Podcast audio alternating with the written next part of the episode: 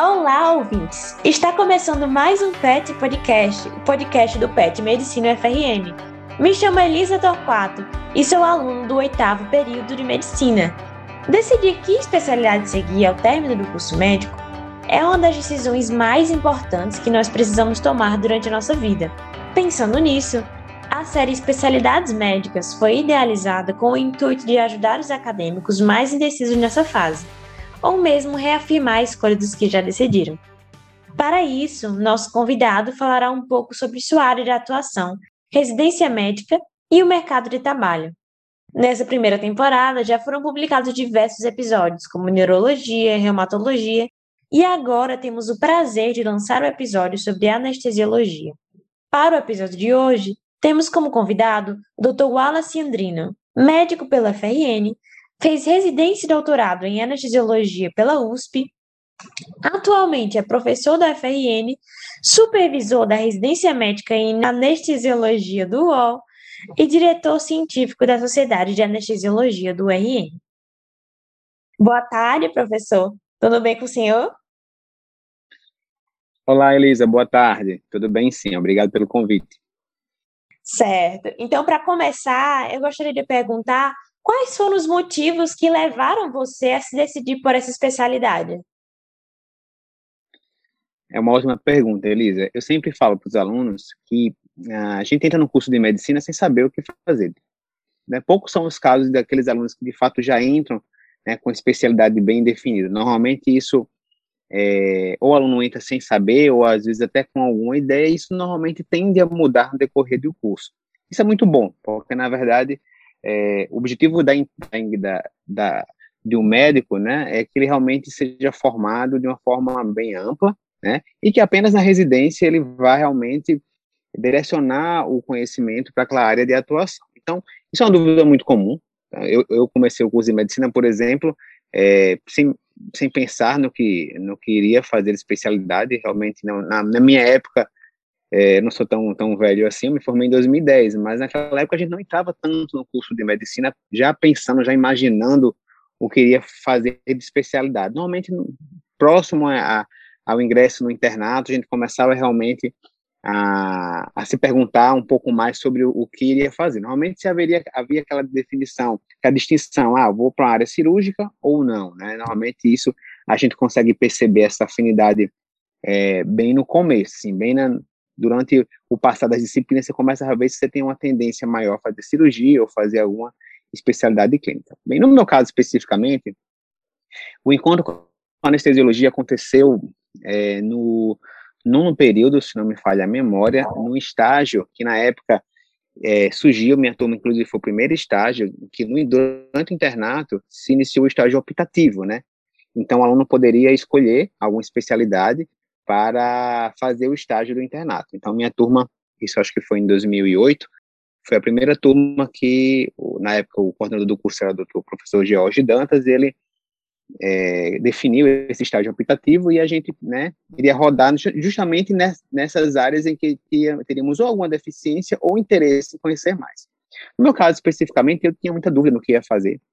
Eu gostava muito da parte de urgência, pensava em fazer clínica médica, terapia intensiva, adorava UTI, por exemplo. É, cirurgia não gostava de todas as especialidades, de fato eu tinha bastante dúvida. E uma coisa que me afligia, como deve afligir muitos dos estudantes de medicina, era sobre a questão da via aérea, do manejo da via aérea. Eu não me sentia seguro é, entubar, em, em, conduzir essa parte do manejo de via aérea, uma vez que eram, eram escassos no curso, como ainda é até hoje, as oportunidades de intubação. Então eu resolvi, é, junto com a colega de turma, que, que hoje é minha esposa, inclusive, é, a gente fazer uma, um estágio optativo na anestesiologia, na Liga, na Liga contra o Câncer, nossa Luiz Antônio. Então, nós vamos atrás, é, falar com a doutora Sandra, que na época era coordenadora desse, era do, do serviço, e não existia esse estágio lá em, em, anestesiologia, a gente passava dura pela cirurgia lá na liga e eu percebia que era uma área muito é, interessante, que existia um campo de prática muito grande. E aí oficializamos o estágio e eu passei é, três semanas, se não me engano, nesse estágio. E aí foi quando eu adorei, realmente fui perceber que era uma área de atuação muito ampla, que a parte parte de intubação era um dos de tantas outras atribuições, né? O manejo da via aérea era uma de tantas outras atribuições que a anestesiologia tinha expertise. E eu resolvi fazer anestesiologia. Com um pouco de dúvida ainda, porque querendo ou não, aquela certeza da especialidade a gente só vai ter quando ingressa numa residência médica e que você vai viver de forma mais intensa ali aquela formação. Na época, aqui em Natal, já existia a residência médica, ela passou por um período, é, tinha sido fechada e tinha sido reaberta de forma. É, é, tinha pouco tempo que ela tinha sido reaberta, e a gente eram poucos alunos da residência, então a gente não tinha muito contato com a residência em si da anestesiologia, lá no UOL. Bem, foi mais ou menos isso. Então, eu resolvi no, período, nesse estágio optativo de anestesiologia que eu fiz. É, entendi, professor. Muito interessante que o senhor buscou esse estágio, né? E foi bastante proativo. Isso é muito bom para servir como exemplo também para os alunos. E como o senhor considera que é a rotina dessa especialidade, da anestesiologia? Vamos lá. Essa informação, essa sua pergunta é também muito importante, porque é aquela velha história da grama do vizinho é sempre melhor, né? De brincadeira, sempre o cirurgião olha para a gente e diz: Ah, marquei o X errado, devia ter feito anestesiologia que eles sempre acham que a nossa vida é muito melhor do que a deles, é muito mais tranquila. Isso não é uma verdade, tá? A anestesiologia tem uma rotina extremamente intensa, uma vez que grande parte da nossa carga de trabalho ela é dentro de um ambiente fechado. Isso por si já gera no profissional muita tensão. A gente realmente vive uma clausura dentro do centro cirúrgico. Tá? Isso aí está provado por várias pesquisas que realmente quanto maior o tempo de confinamento se você trabalhar, por exemplo, num plantão de 7 às 19, tal qual, por exemplo, né, um método de terapia intensiva, a, a falta daquele acesso ao meio ambiente, à luz, de sair do ambiente hospitalar, isso realmente acaba nos estressando muito, né, comprometendo muito o nosso dia a dia. Então, a rotina da anestesiologia ela não é tranquila, apesar de que muitos acham que ela não é, porque no, normalmente, a depender do, de onde você trabalha, ou ela vai ser um esquema de plantão, ou você vai acompanhar uma equipe, uma ou algumas equipes cirúrgicas que vão ter uma rotina cirúrgica, é, normalmente com várias cirurgias no dia. E, normalmente, em mais de um hospital. Então, é, ou você passa o dia todo dentro de um centro cirúrgico, ou você passa o dia todo, ou o turno todo, realmente, é, passando por vários centros cirúrgicos é, da cidade, com a, com a, equipe ou as equipes que você trabalha, tá? É, e, além disso, é uma rotina que a gente não consegue se programar. Por exemplo, Muitas vezes a cirurgia só tem hora para começar. A previsão é de uma hora, mas chega uma complicação, passou por duas, três. E aí? Né? Então, aquela cirurgia que eu previa acabar às 10 horas da manhã, ia pegar meu filho no colégio por às 11, 11, 11 e meia da manhã, eu não vou conseguir pegar porque a cirurgia complicou. Então, há uma imprevisibilidade de horário muito grande. Esse é um ponto. E o segundo ponto é que a minha agenda depende da agenda, da agenda de uma equipe. Então, eu não tenho domínio sobre a minha agenda quando eu trabalho com a equipe de cirúrgica. Então, na verdade, a minha agenda ela vai seguir a agenda de um, de dois ou de três, de tantos cirurgiões que eu trabalho. Isso se meu mercado de trabalho for mais com equipes cirúrgicas. E se for de plantão, não. Vai ser no plantão, que aí eu vou ter um pouco mais de previsibilidade, né, de 6 ou de 12 horas, ou até 24 horas de plantão. Mas, é, resumindo de forma objetiva, para você não há essa tranquilidade toda, certo? Obviamente, você pode escolher a forma que você quer trabalhar, o, o quanto você vai trabalhar. Mas, na minha, no meu ponto de vista, se seria um ponto negativo da especialidade, essa dependência da agenda cirúrgica de outros, isso é algo que é e essa imprevisibilidade de horário. Esses são os pontos que eu veria como negativo na especialidade, tá? Um, um, alguns deles. Ótimo. E em termos de qualidade de vida, o senhor acha que dá para ter uma qualidade de vida boa Dá sim. Então, isso, isso aí vale não só para anestesiologia, vale para qualquer especialidade. A qualidade de vida depende muito do que você coloca como meta para você. Você pode ser um anestesiologista trabalhando de domingo a domingo, mal pisando em casa, como você pode ser um clínico trabalhando domingo a domingo, mal pisando em casa, como você pode ser um cirurgião também trabalhando domingo a domingo, mal pisando em casa.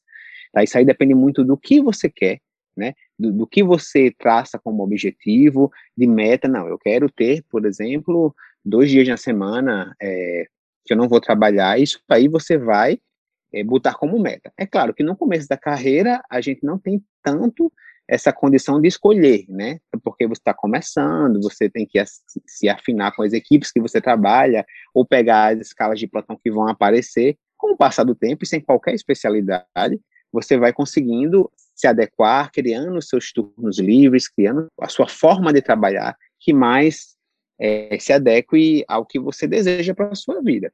E isso é interessante ser falado, porque eu vou focar um pouco sei se seria uma pergunta sua, mas nas formas de trabalho da anestesiologia. Eu já citei um pouco né, que seria a forma de plantão ou seria essa forma acompanhando as equipes. Isso também depende muito de que forma você escolhe. Não há nenhuma melhor ou nem pior, depende muito do perfil do profissional. Tem profissional que prefere ter uma vida mais com horários pré-definidos.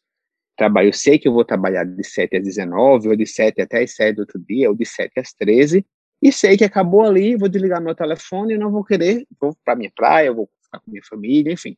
Eu não vou querer que, nem, que nenhuma intercorrência apareça.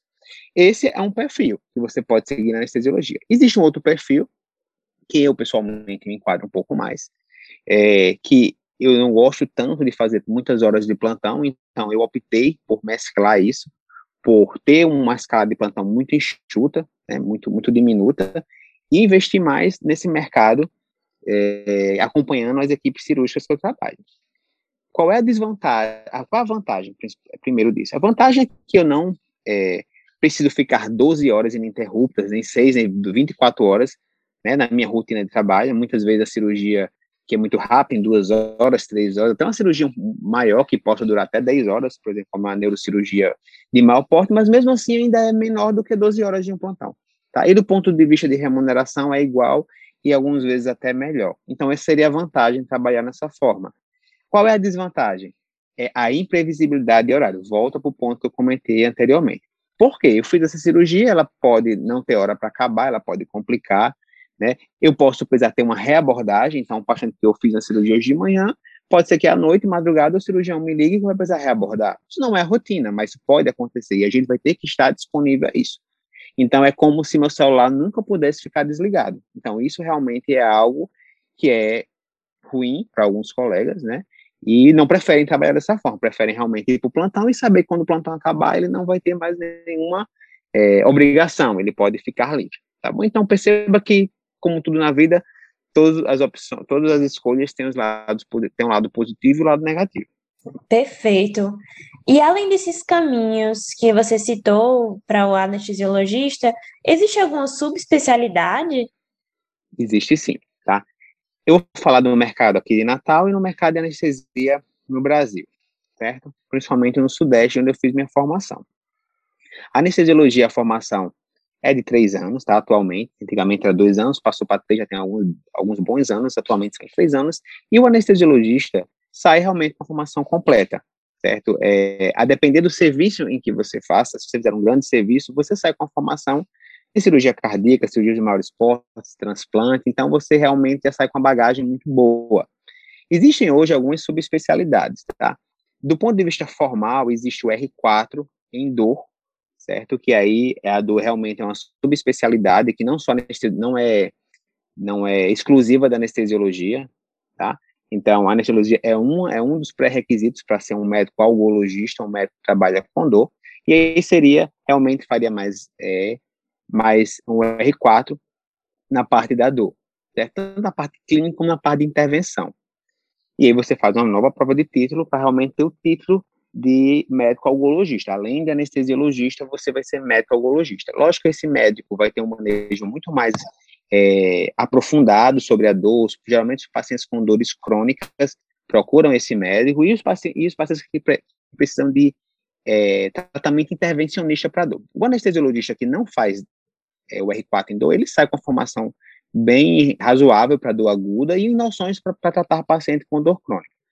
Porém, são noções que, que normalmente não são, não, não traz uma bagagem suficiente para que você realmente acompanhe o paciente dor, faça ambulatório de dor, por exemplo. Então, você pode resolver problemas a nível é, institucional, pontual, de pacientes de pós-operatório, mas esse acompanhamento, essa dedicação ao paciente com dor, ele exige essa subespecialidade. Esse é um ponto. É, seria a, a principal subespecialidade. O que tem acontecido hoje nos grandes centros é que a anestesia é, avançou demais nos últimos anos, principalmente com relação ao manejo da tecnologia.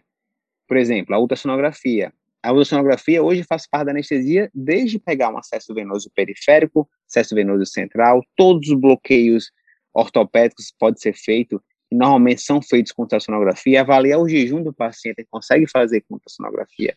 A parte de monitorização hemodinâmica, pulmonar, ecotransesofágica, tudo isso se incorporou à rotina do anestesiologista, de modo que, nesses três anos da formação básica, a depender do centro que você faça, não é suficiente que você saia realmente com um domínio grande dessa tecnologia, principalmente no tocante à monitorização é, da parte hemodinâmica e ecotransesofágica. Normalmente, é, as pessoas se dedicam a essa área, são pessoas que trabalham com cirurgias de maior porte, e é necessário realmente fazer alguns cursos é, para poder ter maior domínio sobre isso, mas ainda não é considerado uma subespecialidade. Tá? Isso aí, na verdade, são tecnologias, são ferramentas que a gente acaba usando na nossa prática diária, que requer um curso em paralelo para você realmente dominar essa tecnologia, mas ainda não é uma subespecialidade. Isso aí também, Elisa, depende muito do serviço que você vai trabalhar, com o grupo que você trabalhar. E normalmente, quando você se forma, você vai trabalhar no serviço, no hospital, e você vai por algum motivo, trabalhar com algum grupo. Por exemplo, vamos supor, é, é, vamos supor que eu vá trabalhar no grupo de transplante, por exemplo, transplante hepático, então, ou transplante cardíaco, no grupo da cirurgia cardíaca. Então, é natural que ali, com o passar do, dos anos, eu vá é, me especializando mais naquele manejo daquele paciente, que faça curso de ultrassonografia, de, de, de ecografia trans, é, transtorácica e transesofágica. Então, a gente vai é, refinando a nossa especialidade de acordo com aquilo que você vai trabalhando mais. Mas, do ponto de vista é, bem formal, a nossa subespecialidade principal seria a dor. Certo, muito interessante. E é, aproveitando já esse ensejo, como o senhor considera que está o mercado de trabalho hoje em dia para anestésio? E quais seriam as opções de trabalho no sistema público, no sistema privado? Certo, vou falar aqui do nosso estado, tá? O, o mercado de trabalho ele é muito heterogêneo a depender da região do país em que a gente esteja morando. Bom, aqui especificamente no nosso estado, como funciona? Nós temos uma cooperativa é, da anestesiologia, a Copanest, é, em que todos os anestesiologistas do estado são cooperados nela, e essa cooperativa presta serviço para o sistema privado, de saúde aqui do Estado, tanto dos hospitais privados e regimes de plantões, como para as operadoras de saúde. Então, não sou eu, doutor Wallace Andrino, que sou é, conveniado, por exemplo, num plano de saúde A ou B. Não, é a cooperativa da qual eu faço parte. Então, existe essa, essa cooperativa que ela, do ponto de vista de, de saúde suplementar, né, saúde privada, ela vai intermediar os contratos e a gente vai prestar serviço, serviço é, vai prestar serviço ao mercado privado através da cooperativa. Com relação ao serviço público, basicamente nós temos duas opções: ou ser concursado do âmbito municipal, estadual ou federal, ou prestar serviço para município, estado ou a federação através também da cooperativa. Então, os concursados normalmente não têm, é, é não conseguem completar as escalas de serviços públicos. Então, os órgãos públicos também contratam a cooperativa da anestesia para completar essas escalas. E aí nós conseguimos também prestar serviço ao sistema público através da cooperativa, tanto em regime de plantão, de hospitais geralmente de urgência, como também através de cirurgias eletivas, como a Liga Norte Grandense contra o Câncer, o Hospital Infantil Varela Santiago e outros hospitais que prestam serviços de cirurgias eletivas. Nesse caso, nós somos remunerados por cirurgia e não por plantão. Então, em relação ainda sobre o mercado de trabalho, o senhor acha que pelo menos aqui na região ainda está em expansão ou já está mais saturado?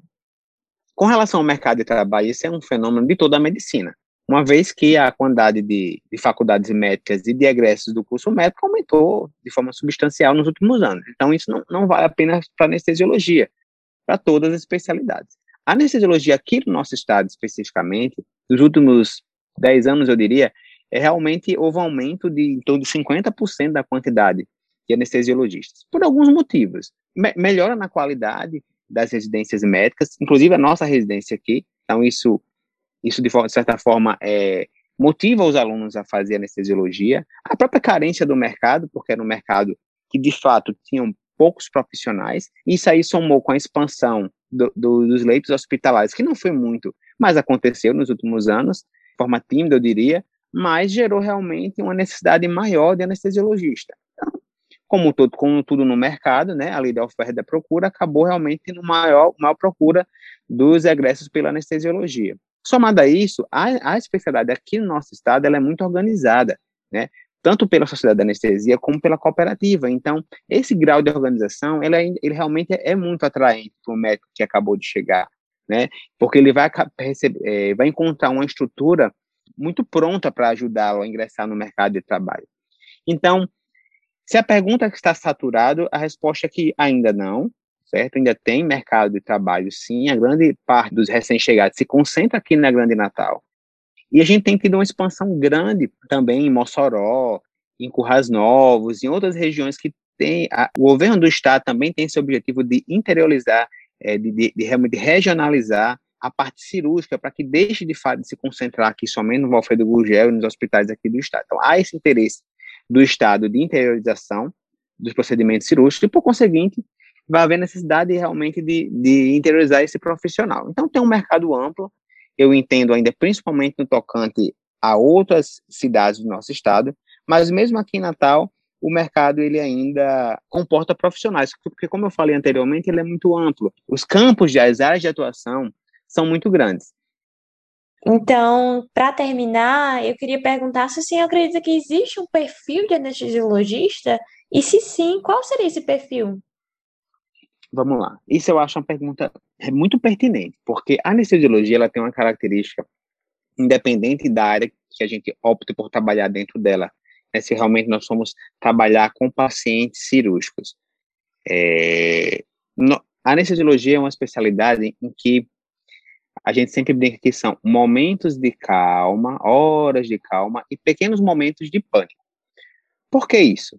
Porque normalmente as intercorrências elas acontecem de forma muito aguda, é, de forma muito abrupta. E cabe a nós estarmos de, de prontidão para resolvê-las, de forma eficiente, sem desespero e de forma de, de realmente de forma muito é, efetiva. A, a, é bem, bem comum a, equipe, de enfermagem, outros colegas falarem, ah, Wallace, você parece que sua adrenal não funciona na urgência. Não, não libera, eu, eu brinco assim, ah, minha adrenal não libera nenhum picograma de adrenalina mais na emergência. Não é isso. Porque eu tenho que ser o último profissional a me desesperar numa emergência na sala de cirurgia. Porque se eu, que sou o profissional que estou ali, pronto para lidar, por exemplo, com uma parada cardíaca, com intercorrência grave, se eu me desesperar, como vai ficar o resto da, da, da equipe?